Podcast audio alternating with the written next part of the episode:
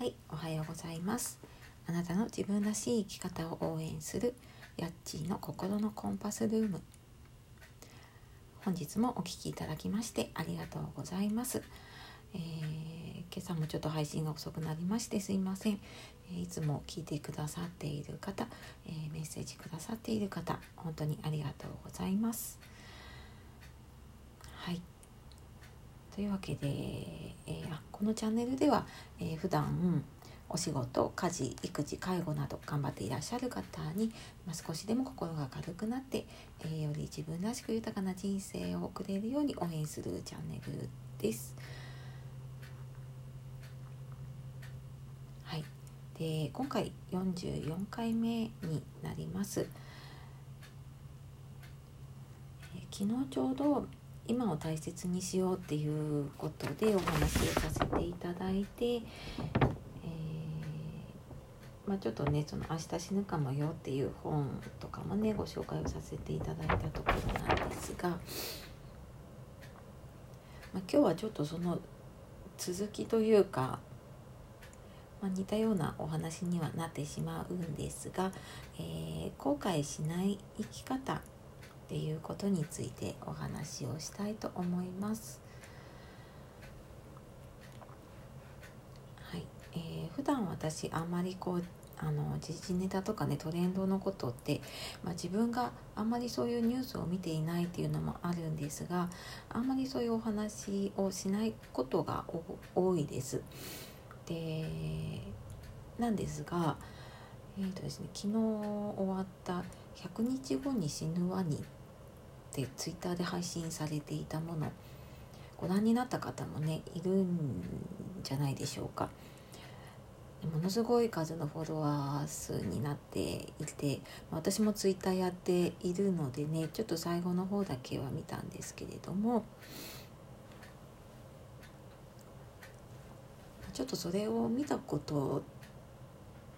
でね、えーまあ、自分の今やっている活動だったり、まあ、そういうのをちょっと振り返りながらねお話をしていきたいと思います。はい、でこの「100日後に死ぬワニ」って私も最初聞いた時に何の話なんだろうって思っていたんですね。でもこうあの毎日更新されるもので、えーまあ、おそらくねその100日後にはワニが死ぬっていうことが決まっていながら、えーその日常っていうのがね配信されていくっていうことで、もちろんねその手法というか配信の仕方っていうのもねやっぱりすごい考えられているなって思ったのと、まあ、あとあの昨日ねあの多分あまりにもね話題になっていたこともあって昨日、またまたま子供がテレビを見ていた時にその作者の方が出ていて、まあ、そこで話されていたことがねすごく、えーちょっと心に残ったので、えーまあ、そこからねちょっと私も考えさせられました。でまあ、そこで何を言ってていたかというと、えーまあ、この話を通してね見ている人が終わりを意識してくれるようにしたかったっていう意図があったっていうのとあとはあの、まあ、自分たちねいずれ死んでしまうんだけどそれを考えながら生活していくと今やるべきことと、えーまあ、これ今やるべきことじゃないなっていうことが見えてくるんじゃないかと思ったっていうことを話されていました。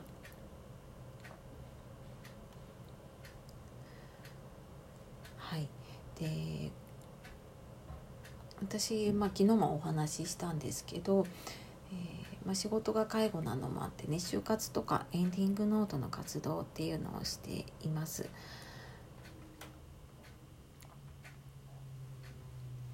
であのこれをちょっとこう若い人に若い人というか、まあしごうんまあ、30代から50代の方向けにやる時には、えー人生の描き方講座みたいな形でやらせていただいているんですね。で、えーまあ、その自分がやっていることと重なるなって思ったのがやっぱり終わりを意識することでうんまあ、それまでどう生きようかっていうのを考えるようになるなっていうのがあって私はそこにすごい意味があると感じてあの、まあ、そういった講座とかね、えーとまあ、そういった発信とかをしてきています。でまあ普段まあ、なかなかねそういうの考える機会はないとは思うんですけれども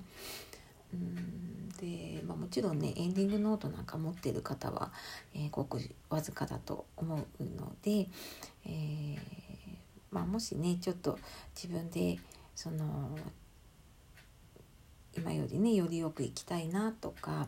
うんなんか最後まで後悔しないでいきたいなっていう方がいた時にはいきなりねじゃああのこれからどうしていこうかって考えるとなかなか考えが整理できなかったりします。なので、えー、まず今までの自分の人生っていうのをねちょっと振り返ってみるっていうのがね、まあ、最初のステップかなと思います。まあ、今まで、えーまあ、もちろんね生まれてから何十年と生きてこられていて楽しいこともあったし悲しいこともあったし乗り越えてきたこともあったしうん、まあ、いろんなことがあったと思います。でもその中で自分がこう覚えていることだったりとか、うん、そういうのの中に結構こう自分の大切にしているものとか価値観っていうのがすごく、うん、現れていることが多いです。でその昔体験したことが結局まあ今自分が何かしようと思った時とか悩んだ時とかの判断の基準にもなったりすることが多いんですね。なので、まあ、自分が今までねあのどんなことがあって、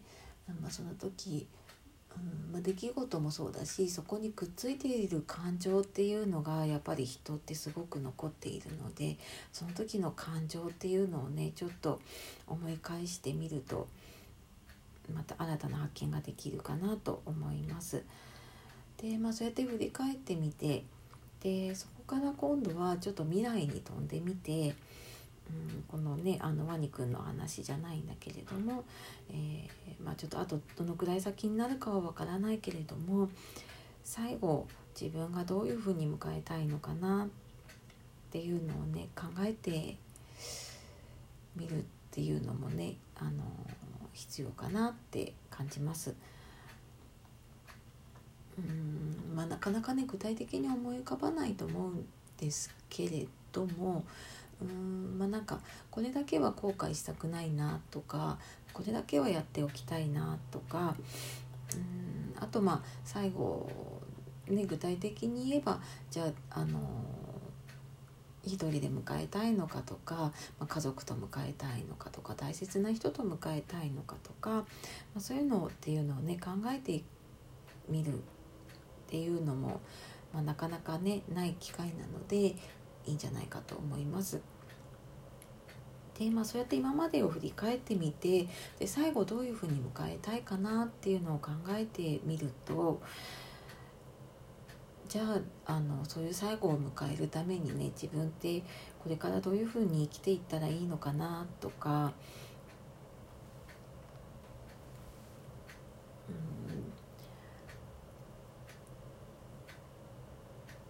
とまあの一番ね分かりやすいのは私毎朝やってるのが「今日が人生最後の日だったら」っていう質問を毎朝しています。でこれをやってみるとうん例えばもう今日で自分の人生が終わるって言った時に今自分がやっているこの仕事今自分が一緒に過ごしているこの人と過ごす時間っていうのが自分にとってあと、本当にね最後の日にこれ必要なのかなっていうのを考えてみると本当に大事なものっていうのがね絞られていきます。なので、えまあ、時間があればねあの今まで振り返ってみたり最後どう迎えたいかじゃあどうやって生きていこうかっていうふうにね考えてみるのがあの一番多分本当の自分の思いが出てくるとは思います。でただまああの日々過ごしていく中でねなかなかそこまで自分を深掘りするのが難しいっていう時には、えー、今日が人生最後の日だったなっていうのを、うん、ちょっと自分で問いかけてみる。まあ、そうすることでねきっとうん少し今までと違うものが見えてきて、えー、少し違う生き方ができるようになることがあるかと思います。はいえー、皆さんのね、あの後悔しない生き方できるように私も応援しております。というわけで、えー、今日はですねちょっと昨日の今を大切にしようっていうのに続いた、えーと、後悔しない生き方っていうことでお話をさせていただきました。えー、今日も最後までお聴きいただきましてありがとうございます。それでは今日も素敵な一日をお過ごしください。やっちーの心のコンパスルームでした。ありがとうございます。